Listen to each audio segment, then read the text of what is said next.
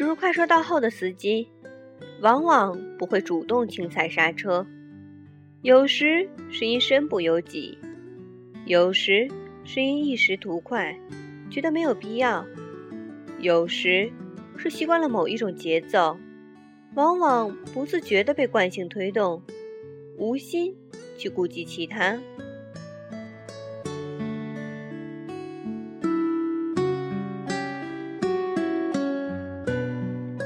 随着事业的节节攀升，他变得越来越忙，大量时间出差在外，航班的起起落落间，偶尔想起椰子姑娘曾说过的话：“你不应该被埋没，也不应该脱节，你需要找到一种平衡。”他抬起遮阳板，地面上的楼宇和街道早已模糊，极目所望。太平原一样的云层，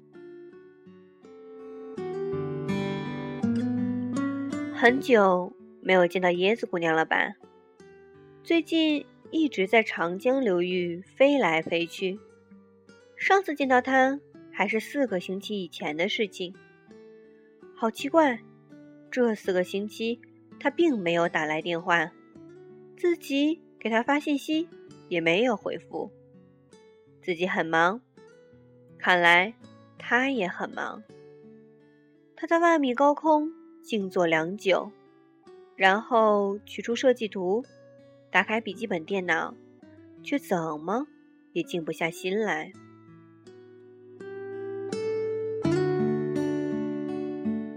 飞机落地上海，等行李的间隙，他打开手机，编辑微信：“可好？”忽然。很想念你。传送带呼呼隆隆的响，大大小小的箱子鱼贯在身旁。这么多年，这算是一条比较越界的信息了。一直以来，他们之间的短信语境都节制而礼貌，像“很想念”这样的词是不会用的。他想删了重写。晚了一步，已经发送了。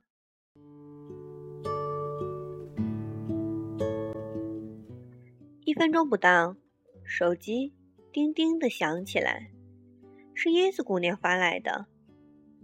他忽然犹豫了片刻，点开图标，先是一个笑脸，然后是一个短句：“我记得你曾经说过，如果需要，你会马上出现。”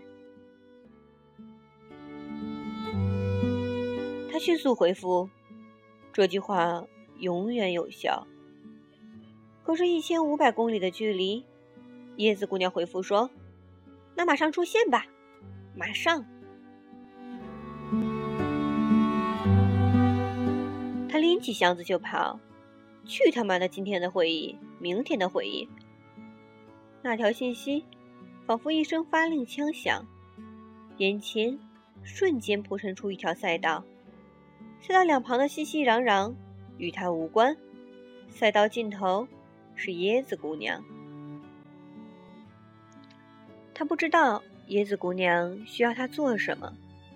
椰子姑娘是条汉子，依他的性格，再棘手的事儿也是自个儿一肩挑。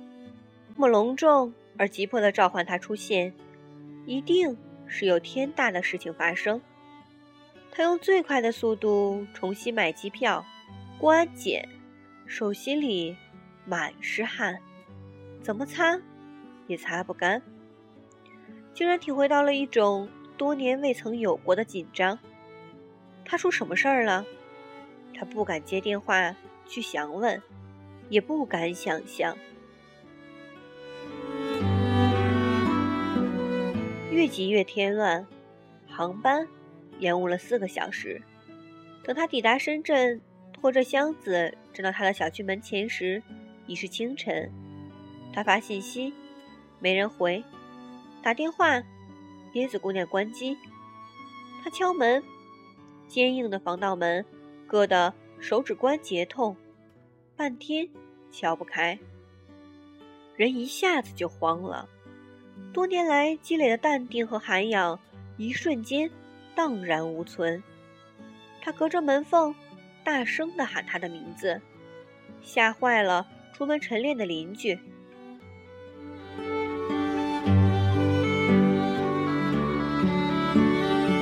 上午十点的时候，才联系上椰子姑娘。她说：“对不起哦，昨天太累了，睡死过去了，手机。”忘记充电了，他松了半口气，另外半口气等着接受他告知的意外情况。那么急迫的召唤他，自然是个重大的意外情况。确实很意外，椰子姑娘约他在家庄建材城见面。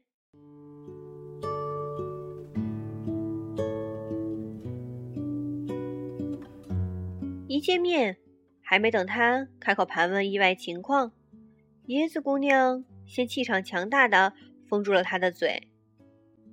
他手一挥，就四个字：“陪我逛街。”于是他彻夜未眠，飞了一千五百公里后，开始陪他逛街，拖着旅行箱，逛的是家装建材商场。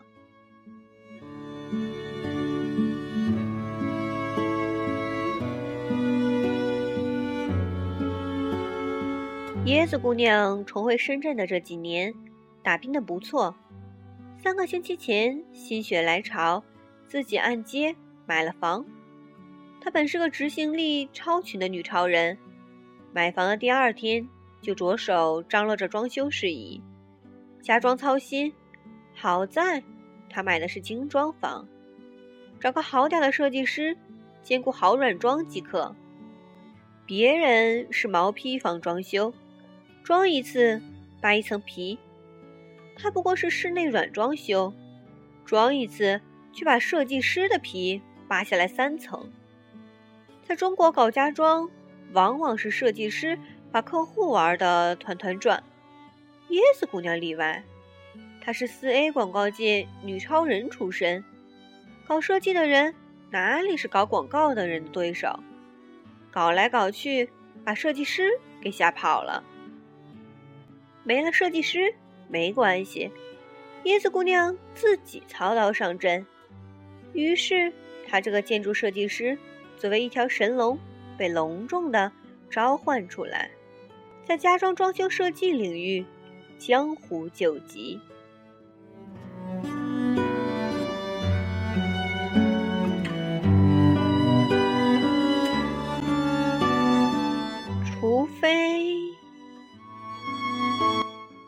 他转身看他，没有什么异常的一张瓜子脸，栗色的长发齐肩，他还是那么好看。他在心底小声的赞叹：大家都是三十多岁的人了，怎么他还是驻留在二十多岁的容颜？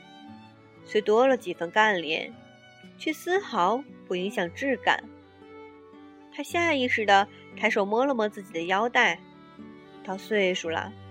小腹微微拢了起来，撑圆了的内扎腰的衬衫，不知不觉中已出现中年人的腰身。他媳妇继续陪着他逛街，家装琐事多，一逛就是一整天。但越逛，越有一种说不清道不明的东西弥漫在身边。他有些恍惚，好像不是在陪着一个老朋友，而是在陪着一个结发多年的妻子逛街，而自己是在本本分分的扮演着一个丈夫的角色。更让人恍惚的是，这种感觉是那么自然，好似二人已悲欢离合了半辈子，好似这一幕已经上演过无数次一样。一点儿也不新奇和新鲜。有好几次，在并肩走路时，他不自觉地抬起手，想揽在他的肩头，每一次都把自己吓了一跳。他把手揣回裤兜里，努力摆脱这种夫妻多年的感觉。怕一不小心闹出笑话来，惹他不开心。他暗自好笑，心想：或许是一夜未眠，脑子短路了吧？毕竟岁数不饶人。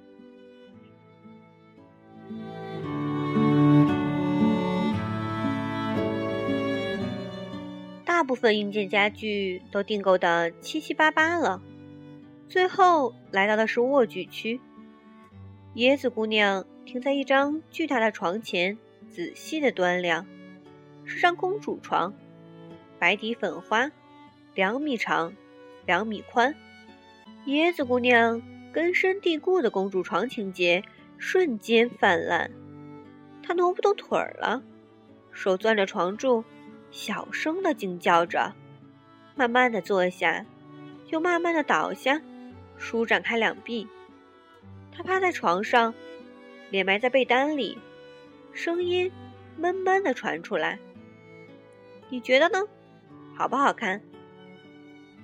他下意识的说：“太大了，这是张双人床。”整整一天，他都在参考他的意见。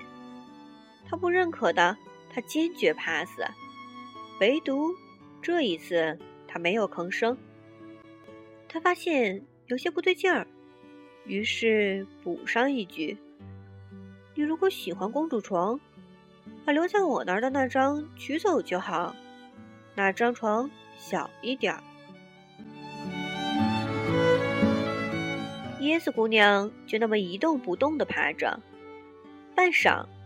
他好像下了很大的决心，满脸潮红的慢慢抬起脸，恶狠狠地说：“要的就是双人床，偏买！”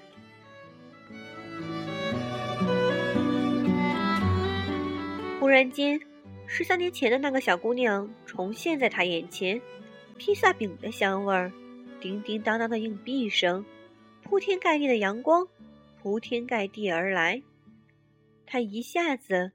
睁不开眼，咚咚咚的心跳声中，只听见自己在回答说：“你说了算。”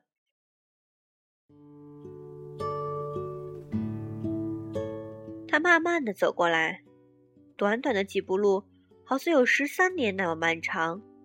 他坐下，爬到他旁边，松软的床单遮住了他的脸。他伸手拨下来一点儿。他没躲，两个人脸对着脸，他手攥着床单，眼睛睁得又大又圆，彼此的呼吸声也清晰可辨。他说：“喂，这张床分我一半。”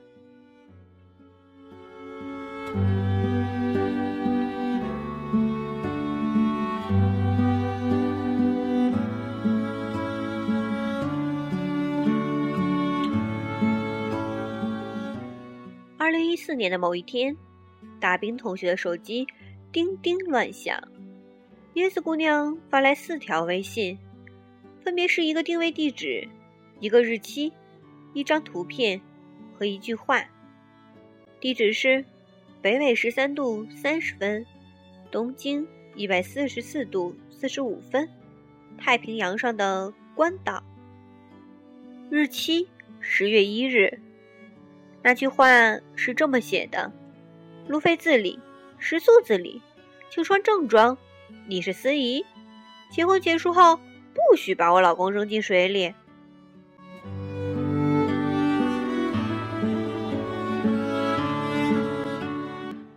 真好，她老公长老公短的了，她到底没把自己砸在手里。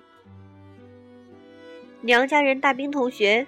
按耐住心中的欣喜，点开那张图片的大图，本以为是张电子请柬，没想到是座伫立在悬崖边的白色小教堂。大兵同学心想：这就是他俩拜天地的地方吧？真漂亮！白色的教堂，黑色的椰子树，青色的悬崖，大果冻一样颤颤巍巍的太平洋，漂亮的。和画儿一样。当时他就决定了，椰子姑娘的老公不跳几次海，对得起谁呀？光把人扔进海，还无法完全表达这份深深的祝福。大兵同学决定动笔，把他和他少年到中年的十三年长跑写成书，作为新婚贺礼。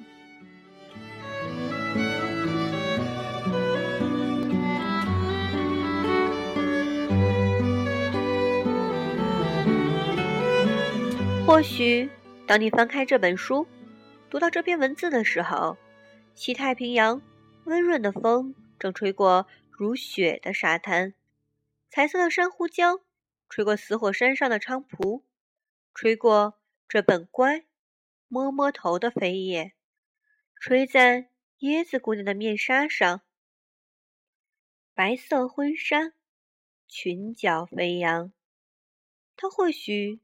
正微笑着回答：“Yes, I do。”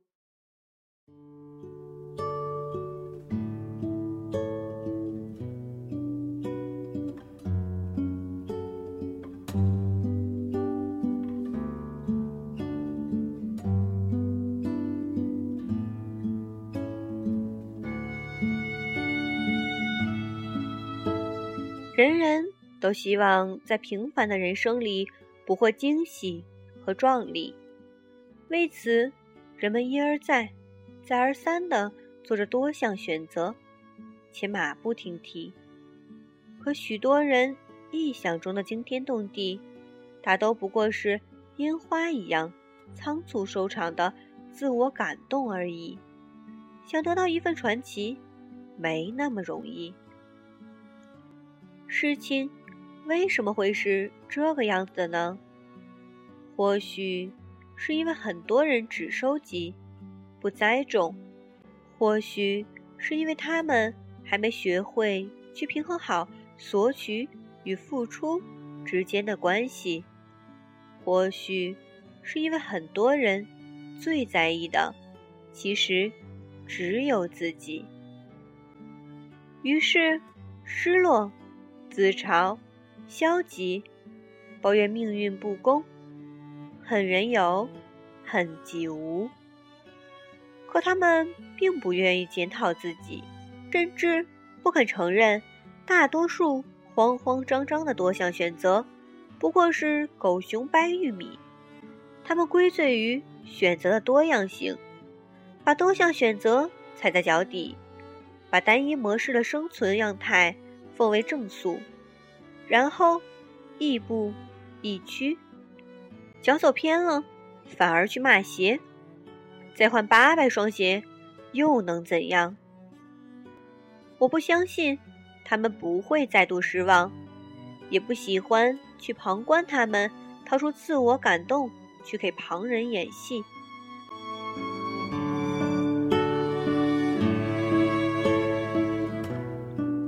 是个游荡江湖的孩子。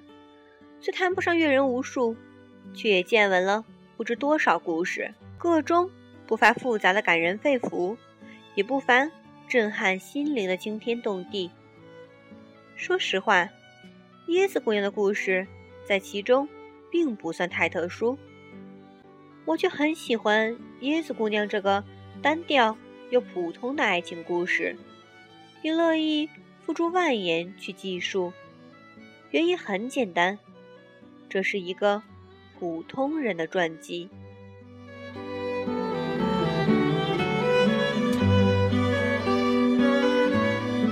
十三年的长跑后，当下，他们遇到的对方都是最好的自己。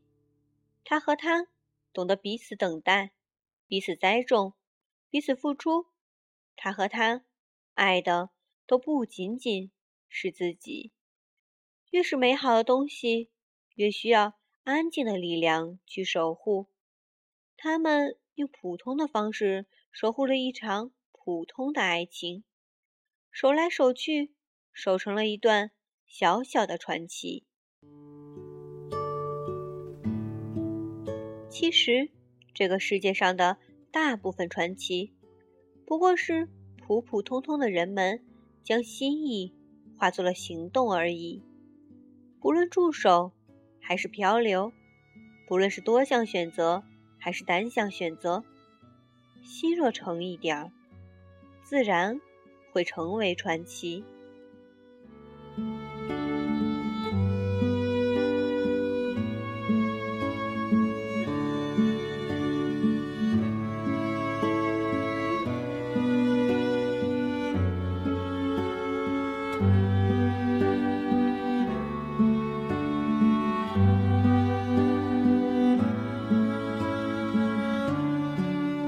晚上好，这里是别人家电台，我是爱讲故事的刘小鱼。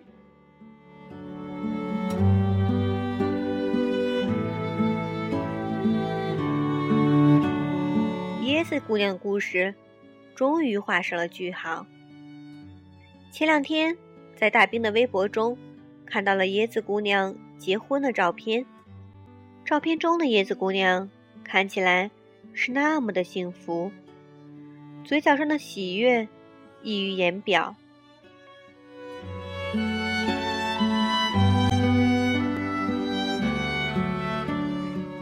所以决定读这篇文字，第一次祝福椰子姑娘新婚快乐，愿她同她的新郎永远这样幸福下去。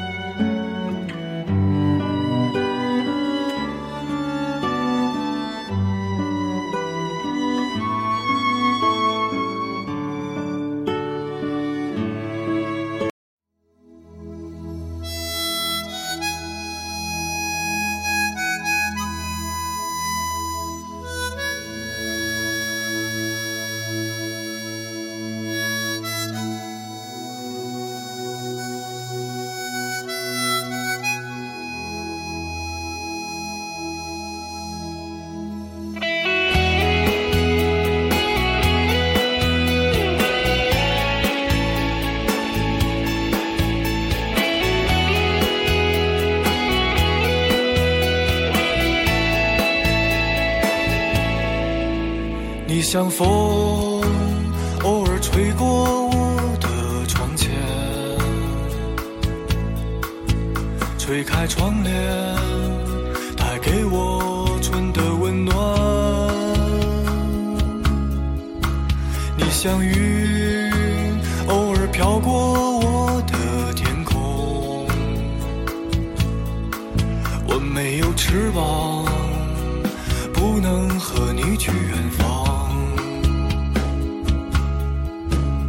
像风，偶尔吹破我的湖面，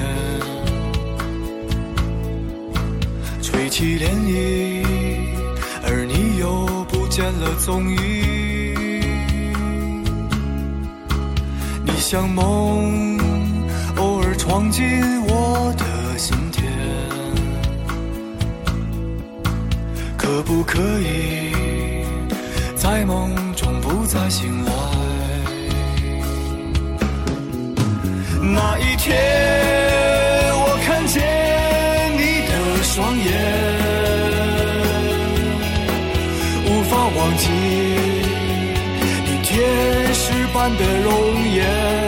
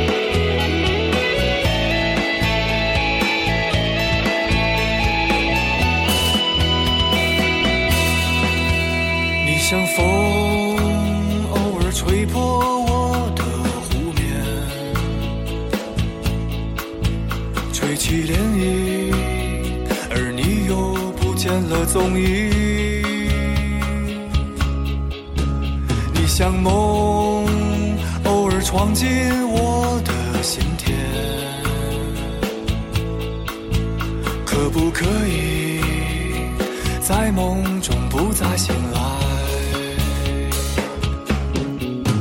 那一天，我看见你的双眼，无法忘记天使般的容颜。